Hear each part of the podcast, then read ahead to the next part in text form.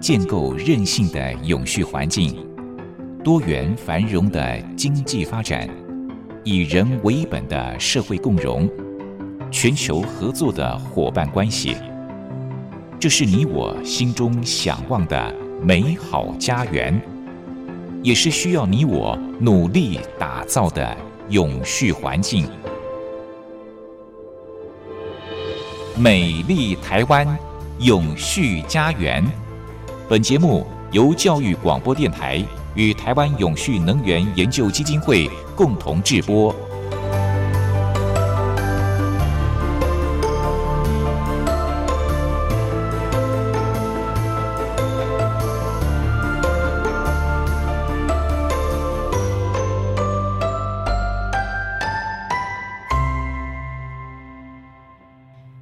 您好，欢迎您再度按时收听《美丽台湾永续家园》，我是主持人朱玲。我想大家这几年从媒体当中都看到了一项讯息，也就是我们的海洋污染问题非常的严重，尤其是塑胶微粒污染问题。那么绿色和平组织在前阵子公布了一项报告哦，我们台湾十九岁到六十五岁有吃海鲜习惯的民众，每年平均会吃超过五十公斤的海鲜。其中包括了贝类、头足类，还有鱼类。那么这些海洋生物体里面含有塑胶微粒。民众在吃下海鲜的同时呢，等于是每年吃进了一点六三万个微塑胶，相当于一根的塑胶吸管。哇，想想看，你一年等于吃进了一根的塑胶吸管，好可怕啊！那么，在吃下这样的塑胶微粒的同时呢，等于也是吃进了有毒的化学物质哦，成为健康的隐忧。所以，我们真的是要正视这个微塑胶污染的问题。环保署也表示说，将会持续的推动限塑的政策，像是特定的场所限用塑胶袋，还有吸管。另外，为了维护海洋环境，也已经分阶段来管制塑胶微粒的产品，包括像是化妆品、香皂、牙膏等等的产品哦。那还有就是针对环保外送、网购循环包装政策等等，都会加紧努力来实施相关的政策。我想，除了政府努力，我们的民众呢，也应该人人有这样的共识，减少塑胶袋跟塑胶制品的使用。好，今天在节目当中呢，简又新董事长将再度的跟大家谈第七项永续发展目标：可负担的洁净能源。另外呢，也要跟大家分享比尔盖茨最近所写的一本书《如何避免气候灾难》当中的内容。董事长您好，主持人你好，各位听众大家好。是，我想董事长依照您过去的工作经验，应该到过印度参观吧？有没有到过这个国家？也是这么巧哦，去过大部分绝欧的国家，嗯，就是没有去过印度。哦，是哦。不过，我想一般的人对于印度的印象应该是比较热、比较穷，而且人口众多，对不对？对，我相信董事长您的印象也是这样子。一般人大概是这样，不过因为国家大了，嗯，面积大，人口多，所以它的这个各南北的差异啊。贫富的差异都非常大了，所以很难一句话就也来形容一个国家了。是，那印度基本上是现在全世界认为是二十一世纪很有希望的国家之一，就是。对，他们是个金砖大国。Yeah. 不过我在一份资料当中看到说，虽然他们给人的感觉是又脏又拥挤，但是呢，他们却是全球技术最领先的。干净能源大国，好，在去年的秋天呢，这个标准普尔公司他们将二零一九年全球能源奖的企业新星奖颁给了印度的一家干净能源公司，叫做 Renew，那表彰他们在这个太阳能、风电技术还有发电量上的卓越贡献。呃，根据这个国际可再生能源机构的一项调查，印度他们现在是世界上生产太阳能发电最便宜的国家。近年来呢，印度他们国内正发展再生能源，包括了这个水电在内哦。印度他们的可再生能源的容量是世界第五高。那我们台湾的地理条件跟投资环境有没有能力成立像印度这样的一家公司呢？印度啊，你刚才讲这里有很有趣的几句话，一个是它最便宜的能源啊，那这个它是全世界现在第五大的这个嗯所谓再生能源的生产国，他们非常的努力了。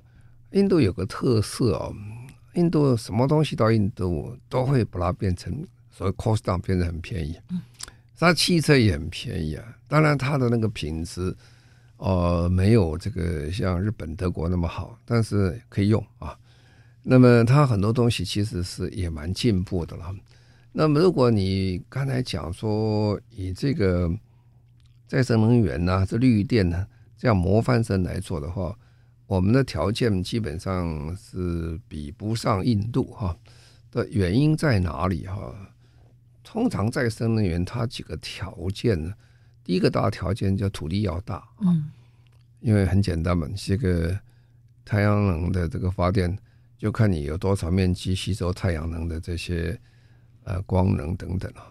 那我们台湾面积小嘛，它面积大，那当然就是不能比喽。嗯，那，第二件事情啊，呃，我们国家现在在做的时候，我们人口很多，当然印度人口也很多了哈。但是印度也十亿人口，不过印度的面积比我们大太多了，所以它空地还是比我们多。那台湾是比较缺点，就是说，因为我们面积小，而且这个山多哈，我们有三分之二是高山呐。我们常常在观光业者会讲说，我们台湾有三百座三千公尺以上的高山，当然这是自然景观都是非常好。但是要做太阳能就不太方便了，嗯、这么高的个山很不好做。那我们只剩下三分之一的土地，三分之一土地住了两千三百万人哦，呃，密度实在是很高了。所以密度一高的话，呃，跟人口过于接近哦，在发展很多的再生能源很困难，特别是讲风能哈。当然，这个风能各位大部分讲起来，风能应该是很干净的能源呢。但是风铃有个比较大的一个缺点，就是说它会产生比较低频的噪音呢。哦，所以如果你住在它边上的时候，有些人会觉得晚上不好睡觉，会吵啊。那这个是也没有办法。所以我们基本上大部分的风能的这个设置都是在比较呃人口比较稀少的地方，海岸呐、啊。那现在最好的地方当然是到台湾海峡去了，那是海上风电的，这问题就比较少。啊，所以这个我们又又又比不上印度这个比较好的地方。那再加上就说，因为在整个台湾现在的状况下，大家对环境保护的意识是非常的高了哈。我们总不希望破坏太多的环境啊。呃，因为你地小嘛，所以你做什么你都会破坏环境。那就是看我们能不能够调试下可以被接受的状况下来做这个。再生能源啊，所以你会发现说，其实天然条件我们真是不很好啊。印度又比我们热，呃，它的纬度又比我们好啊，所以它的这个太阳能吸收又比我们强啊。所以我们看看印度，其实很羡慕他们了，说哎，他有这么好的条件。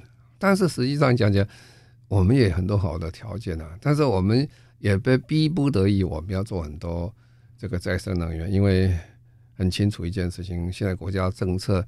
以及巴黎协定的规定，就是说，在未来的这一段时间里面，我们必须要有充足的再生能源，嗯、否则我们很难得到啊做到我们现在呃联合国在主推的叫碳中和是啊，碳中和就是说，我们使用的这些二氧化碳，呃，我们生产的二氧化碳必须要把它。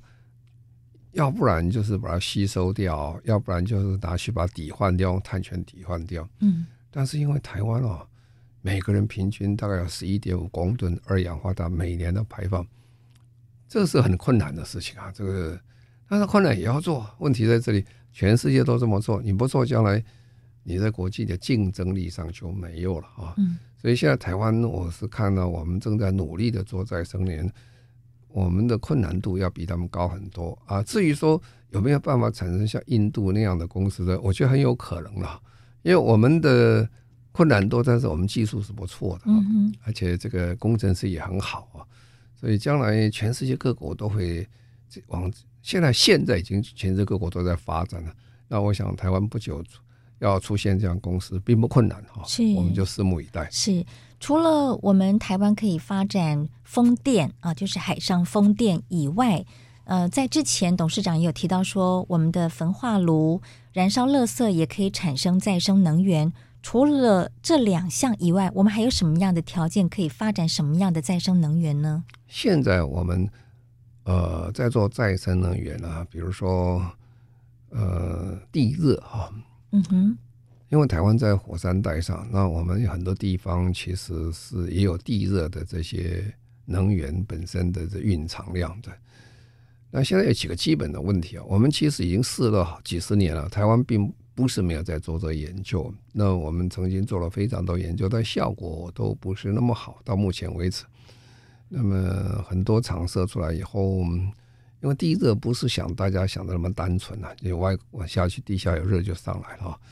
因为地热通常里面除了这个在地下嘛，这矿物质都腐蚀性很高，所以你做的管管子下去以后，很不久就会被 被腐蚀掉啊，所以做不了多久。那你这个量到目前为止要做商业化的使用还没有很完成，当然政府还在宜兰这个地方在。在测试了哈，但是还在做当中。还另外一个比较大未来，如果这测试成功了，还有几大问题了。因为我们台湾现在国家公园非常多，我们比例算全世界算是比较高的国家之一，保持自然风景是很好。但是大部分的地热都是在国家公园区域里面，对所以将来你要去发展这个地热在国家公园，我看阻力一定很大的吧？因为大家觉得，哎，这是不是很好的事情？啊，所以这个地热其实呃，到现在为止，很多国家都在做。其实全世界地热做的最好是美国啊。嗯、那第二个你想不到是谁啊？日本吗？No，第二个是菲律宾啊。哦，哦，菲律宾地热做的很好。那菲律宾的地层这样，其实它的地理状况跟台湾在某个角度上有点像哈，嗯、所以。如果菲律宾可以做得很好的话，台湾也许也很有机会做得很好。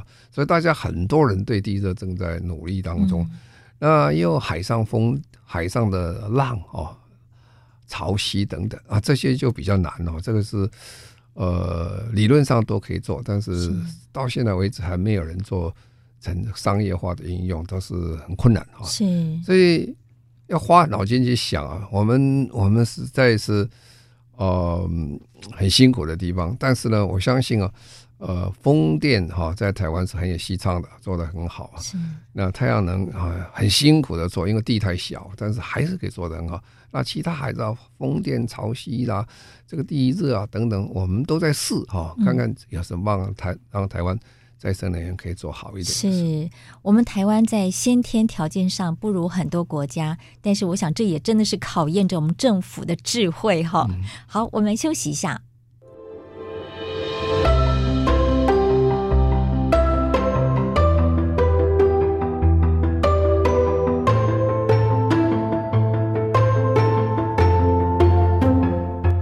环境永续，企业永续，能源永续。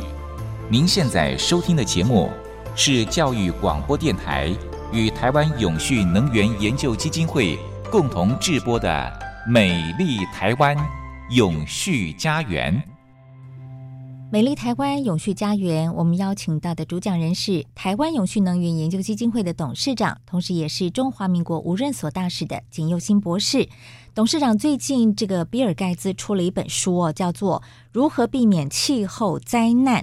那他在这本书当中强调说，气候变迁恐怕会比新冠肺炎的疫情还要更致命。好，那他预计到了二一零零年，气候变迁是新冠病毒致命的五倍，而且经济情势也很暗淡。那这本书呢，我知道董事长您已经阅读过了哦，好快哦。那您认为比尔盖茨当初怎么会想到要写这样的一本书呢？好。这个比尔盖茨对台湾讲是大家都耳熟能详的名字，那是大部分都知道他，他的一生的成就跟台湾有相当大的关系，因为他当年在开始做个人电脑的时候，做上行电脑的时候，呃，他们是有很多的 idea，做设计很多的东西出来，但是生产呢都在台湾哈，嗯、台湾是他们非常大的 OEM 的生产地。所以，跟台湾是保持密切的关系。从他开始是一个小生意人开始做起，小发明家开始做起，到最后变得很大，一路上跟台湾关系是很不错的啊。实际上，说他的很多的作品谈话里面都会谈到台湾的历史，因为他实在是很了解我们。嗯哼。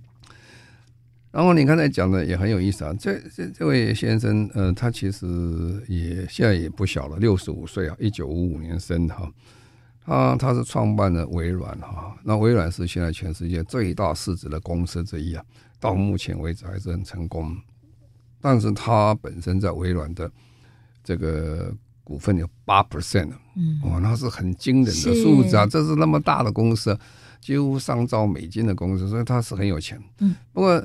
他这个人很好，他赚很多钱以后，他就会那么捐出来了，他就做一个全世界最大的慈善基金，大概是五百亿美金左右。他不但做得好啊，另外一个美国有钱人叫 Warren Buffett，看他做以后，他就说：“哎呀，，Buffett 就说：哎呀，我只做我熟悉的东西。”啊，那这个这个美国人很有意思啊，美国人一生赚的钱到最后，那些很有钱人赚最后。他不是把它传给他的子孙啊，像在东方的话，大家都会传给儿孙嘛。嗯。当然，传给儿孙有好有坏，有时候产生更多的问题出来。不过这些西方人，他们讲他是捐给社会。那沃伦巴菲特要捐的时候，他就想说：“哎，其实我这个捐出来，这个怎么用比较好？他不清楚。”他去参观了这个呃，Bill Gates 的这个基金会，觉得他们做的很好。他是全世界最大的基金会之一了。他就是我说人数上哈，嗯，那么他他就去看他，看了以后他就把钱交给他去办理哈，就是好，你来帮我处理这些哦，所以他的基金很大了，在全世界做 NGO 的人都晓得哦，都很想去跟他申请一点经费来做做，因为他钱实在是很多了哈。那他员工一千五百人，然后他也投资啊，他的基金不是只有说做 NGO 这些社会公益而已，他他要维持这个基金本身在投资，可是他投资的时候。我们叫 impact investment 啊，所以 impact investment 意思就是影响力投资。他去投资有一些哦，对未来哦，对地球好的这些企业哈，比如说他投资这两个很有意思。各位在台湾可能也听过，我们在台湾最近，大家很夯的一个新汉堡哦。就是没有肉的汉堡，但就是汉堡叫 Beyond Meat，不晓得你听过没有？在台湾这个新义计计划区里面有个店，它做的不错。算是一种植物肉吗？哎，就是植物肉。嗯、它这个植物肉吃起来，其实我去吃过，感觉不了，不像是植物啊，其实有的肉的感觉，很多嚼劲、味道都很像啊，叫做完全植物性。还有另外叫 Impossible Food，也是做类似的事情。啊，不过他也投资另外一个。这在台湾也许有人有意见啊，他投资非常大的核能啊，呃，他认为啊，核能其实是有一点被大家误解，因为核能是不断的在精进啊，所以从过去的第一代、第二代啊，比如说我们在看到的福岛，他们都是第一代或第二代的这些核能，他说现在一直在进展，进展以后，他可以把核能缩小，比较能控制，不会出问题。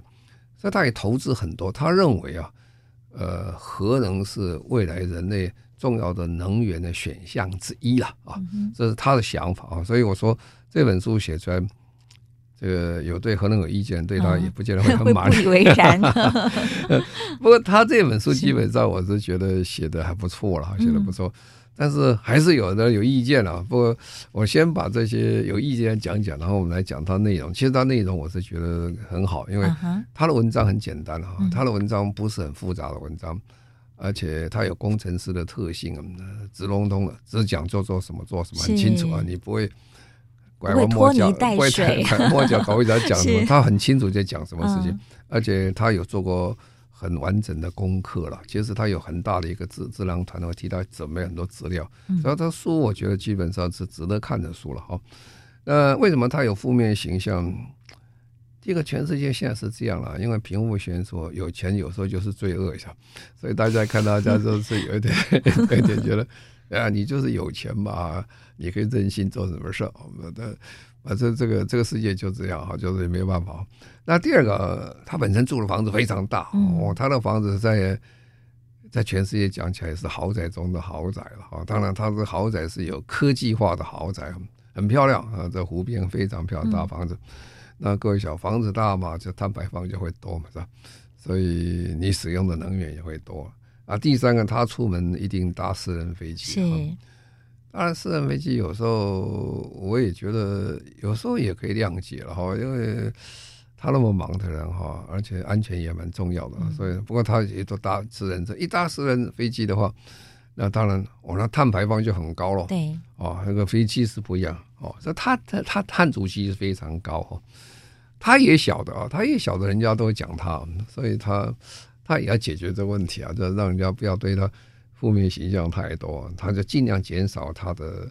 碳足迹啊，第一个就是说，好了，那你说我坐这个私人飞机，我就私人飞机就用永续航空燃料。嗯嗯，所谓永续航空燃料是什么意思呢？因为现在哦，我们在推动说永续，什么都要永续啊，什么都是不要排碳。那你说，哎，那飞机如果不用航空油，航航空的这个航空的石油怎么办啊？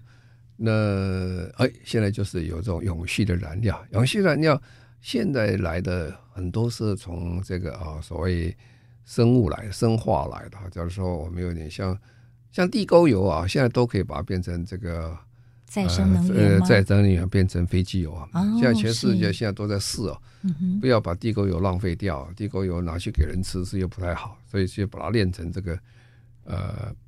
这个汽油的这个油等等啊，其他的还有，它是它尽量用这些永续航空燃料啊，就是不排碳的啊，就是生化所产生的这些啊、呃，这个飞机油。那第二个就是说，呃，他去买一些碳补偿啊，他说我既然那么多，我就买一些碳补偿。碳补偿基本上讲起来，我们叫赎赎罪券了，真的蛮像的。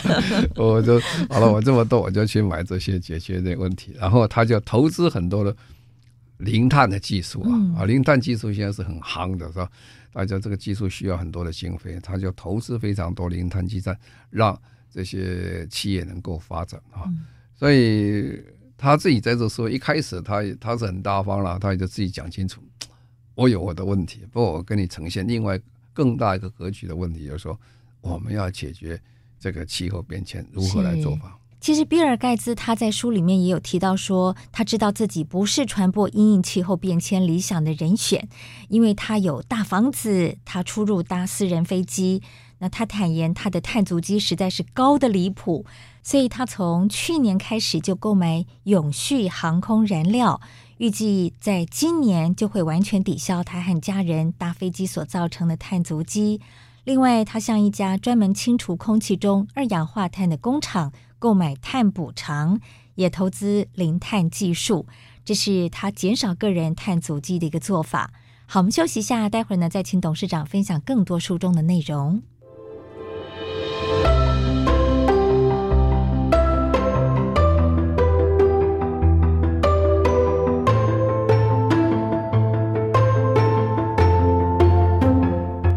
环境永续、企业永续、能源永续。您现在收听的节目是教育广播电台与台湾永续能源研究基金会共同制播的《美丽台湾永续家园》。美丽台湾永续家园。好，刚才我们提到说，比尔盖茨呢，他最近出版了一本书，叫做《如何避免气候变迁》。董事长呢，也已经将这本书看完了，而且觉得内容非常的不错，所以今天就请董事长来跟大家分享书中的部分内容哦。那在书里面还有一些什么样的观念呢？好，他这个书啊，有一些是他的这个心路历程跟演变啊。嗯、那从这演变中。我就用这个我们联合永续发展目标这十七项来跟大家做个说明一下，因为我每次跟人家谈这个永续发展目标十七项，很多人一看哇，眼睛就花掉了，说哇，到到底做什么事？那么不想从哪下手。嗯，其实这十七项目标之所以来的来源，也是经过二三十年的演变出来，因为在公元两千年的时候。呃，联合国就通过了千禧年永续目标，那时候只有八项，八项大概都着重社会面，比如说贫穷啦、饥饿啦、卫生啦、教育的问题等等。好了，那慢慢就演变出来，就是说产生呃很多问题。后来做了几年，做了十几年之后，大家觉得这样不会解，不可能解决全世界永续问题，所以呢，就加成十七项啊。那我现在从这个呃比尔盖茨的个历程，你就可以了解到为什么会跑出十七项的原因在哪里。我们都知道，这个比尔盖茨他是企业上是一个天才，非常有本事啊，在这很短的时间，很年轻就发迹了。对，发迹了以后，他就赚了非常多的这些呃金钱，然后他就想啊，他开始要淡出他所做的有关。这个电脑啊，这些个人电脑啊，桌上电脑这些业务了，他就出来，他就想有些做更有意义的事情来救救救苦救难，帮世界上比较辛苦人。所以他第一件事情就想到说，哎，很多人生病啊，在撒哈拉沙漠以南地方有非常多的疾病啊，那这些疾病很多人。嗯，没有药啊，或者是没有医药等等，那就过世了，很可惜了，就是觉得很难过。所以他第一个目标，他就他想做一件事情。他说，然后上百亿的基金会，他第一件事情全部的意向做什么呢？他要去做这个我们 SDG 三医药的问题啊，他是来救助这些人健康福祉的问题。好，那他就跑到那个这个非洲去了，然后各国再去跑了。跑跑跑，他就发现说，每次他下降飞机的时候，他就发现说，哎，哦，比如说他到非洲有的地方下飞机下降的时候，你都不知道已经到机场了，也不知道他都市黑蒙蒙的啊，黑蒙蒙的，为什么大家都没有电啊？没有电，所以这个在没有电的很多非洲国家，你下降的时候，你觉得很荒凉。可是一到啊这些比较先进的国家，一看，哇，这么亮，哦，如果你你到你到这个呃洛杉矶飞机下降的时候，哦，你会很惊，看到很很惊奇。你飞机飞很久，那个灯光之亮之多哦，可是呢，你就很明显知道一件事情：贫穷的国家，它为什么不点灯呢？因为它没有能源嘛，啊，它没有能源，它没有电力嘛，所以它就引起他一个概念，就说啊，他在做这个。医药健康福祉，他发现其实另外很大的问题是共生的，叫做做能源贫穷啊，没有能源的国家，他没有能源国家，这是 SDG seven 啊第七项啊，他说这个这个问题。也蛮严重，他就想，那我来看看这能源问题，然后他一看，哇，这能源问题更严重，他说这个非洲哦，他到 Nigeria 去的时候，他看到很多的这个地方，大家点火了，烧柴了哈。然后看到很多贫贫穷家小孩子点那个小小的蜡烛，一点点在念书啊，在念书，他就觉得很感慨，也也很感动。第一个学生很认真，第二个学生眼睛也不好，然后灯也看不清楚。他说如果有灯给他们看就是很好，所以他开始讲说，哎，怎么样让这些人呢可以不要免受这个困难？我说刚才讲这个能源贫穷。好了，那能源贫穷，他就想要去烧煤啊，或烧什么东西啊，哦，或者来发电等等。可是他发现说，这个这个东西烧多了会出问题啊，啊，会产生这二氧化碳。这个我们稍微再等一下再讲。我们再看，那这又牵涉另一个问题：为什么他能源贫穷？他就发现那些国家基本上不是能源贫穷，根本人就是很贫穷啊，他根本就没有钱嘛。对，啊，所以。他就根据一个图形，这个图形，呃，是一个剑桥大学哦，这个麦肯呃麦肯教授他做个图，这个图很有意思。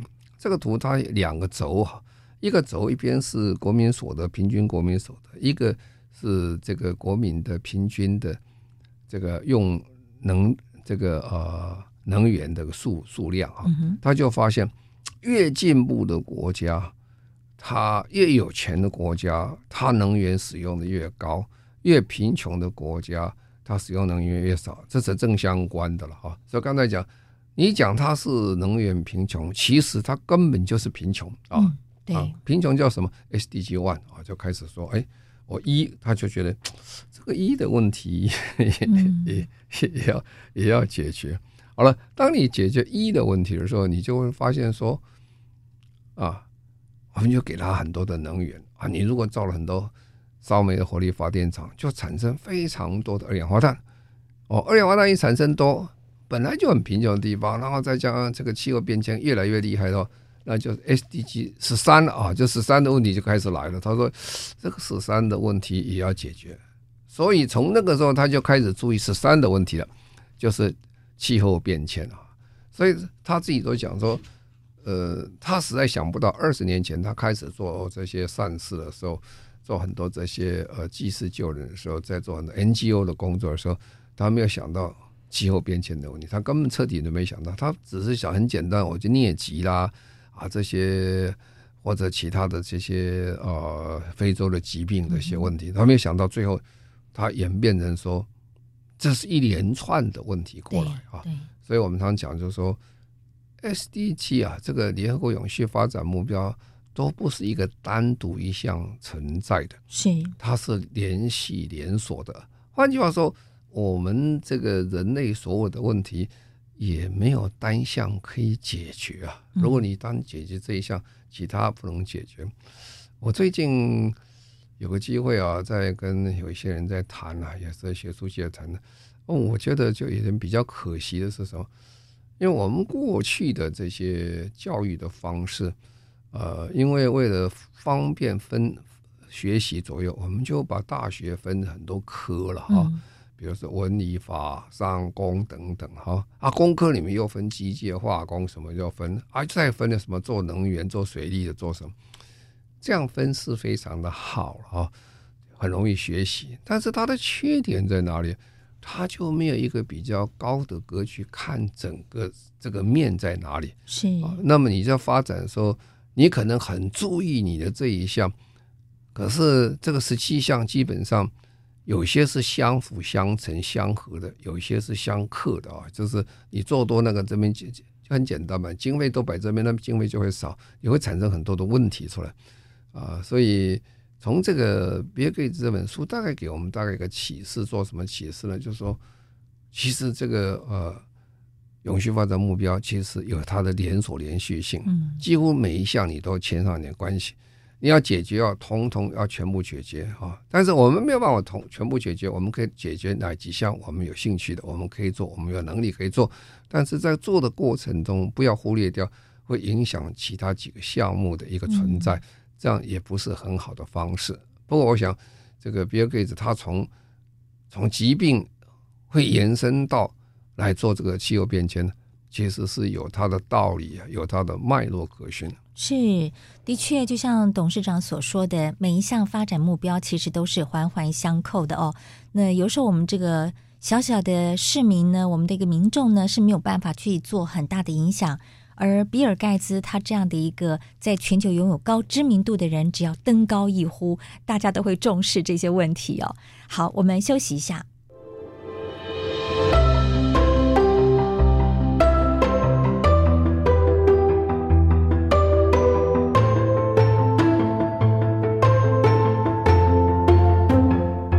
环境永续、企业永续、能源永续。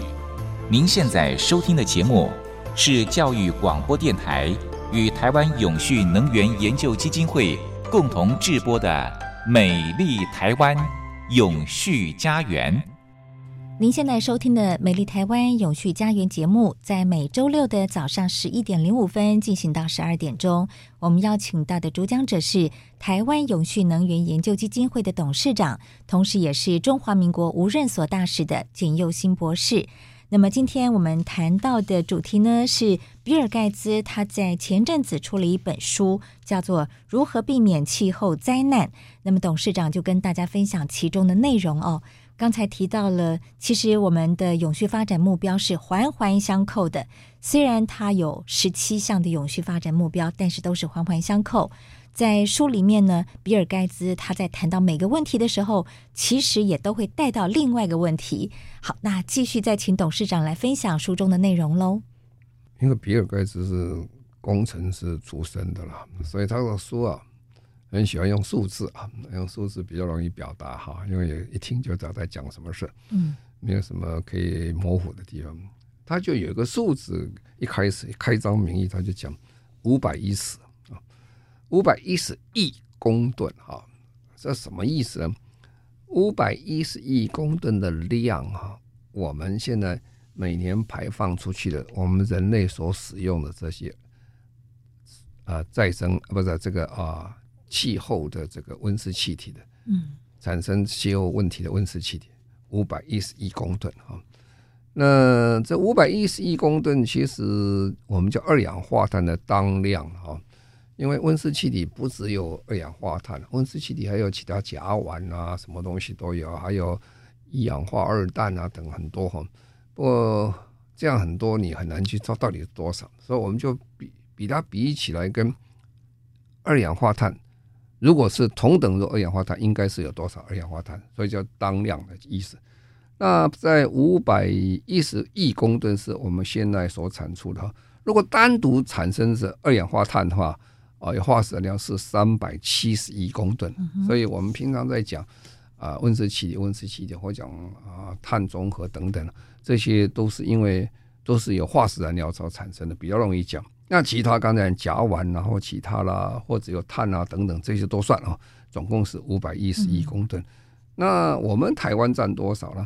我们台湾大概是二点七五亿公吨，呃，也相当的不少了，也是很可观的一个数字啊。台湾人口那么少，哎，对啊，对啊，我刚才讲说，我们每个人产生十一十一点五公吨以上的二氧化碳，很可观呐、啊。我们跟体重也没多少，你产生那么多二氧化碳，然后很多人会讲，哎，我呼吸哪里呼那么多二氧化碳呢？是啊，没有错，你呼吸没有呼那么多二氧化碳。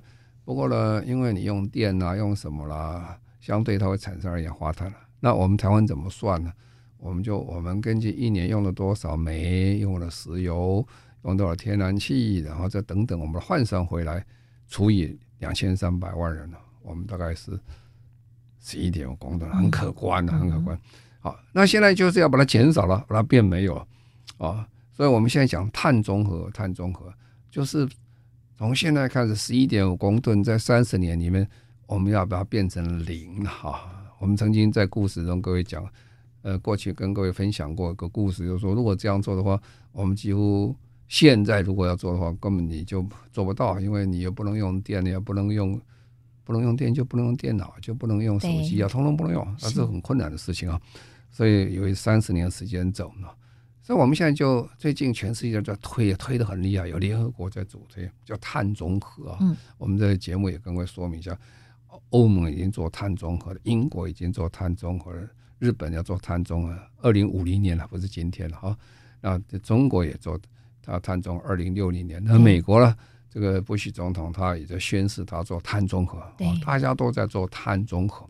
好了，现在有个名词又出来了哈，有人说他做气候中和哈，哎，气候中和，那你就觉得跟你不讲。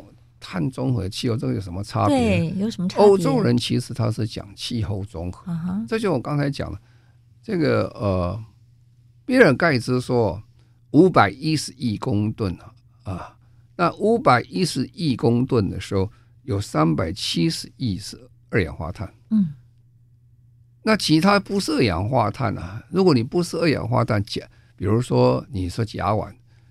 那应该是叫甲烷综合了，不叫做碳综合了，是吧？另外其他还有很多啦，甲烷啊、一氧化二氮啊，还有很多我们冷媒这些里面的 F 的族群等等，太多了啊。那些一起夹加进来了，我们就不叫做碳中和，嗯、我们叫做气候中和，叫做这些通通都没有掉了，那五百一十通通没有掉。哦，这时候你去听这些很多国家在宣誓的时候。有巧门的，也有窍门的哈。啊，比如说这个纽西兰啊，纽西兰，纽西兰也很快，他宣布要碳中和，而且讲的很痛快。纽西兰讲碳中和的时候是有有有窍门，他是讲碳中和，嗯，他不是讲气候中和，这上面有有有差距啊，差距在哪里呢？因为各位想，纽西兰啊是呃这个国家很进步。国家面积不大，人口不算太多，他养的这个牛羊哦，比人口是五六倍以上的人口量。嗯、这些动物的排放的气体，就是它们所放出来的气体，甲烷量很高，对不对？对，它有两个哈，就是说我们因为我们在羊跟牛啊，嗯，跟人不一样，最大的不一样是它们几个胃啊？哦，他们是很多胃，它有四个胃啊，它要反刍啊。反刍，所以那个一直反刍，一直胃就弱，所以从一个胃到二胃，再跑来跑去要反刍。反刍很久，它才可能消化掉。嗯、但反刍因为过程当中太多了细菌的关系，它会产生很多的甲烷出来。对，那甲烷出来就会变成两个，因为甲肚子不可能搞那么多甲烷在肚子里面，这它就会排出来。是排出来，它有前门排，有后门排啊。哈，前门就打嗝了，啪啪就出来了。嗯、后门讲不好听就是放屁就出来。那这个是很强烈的。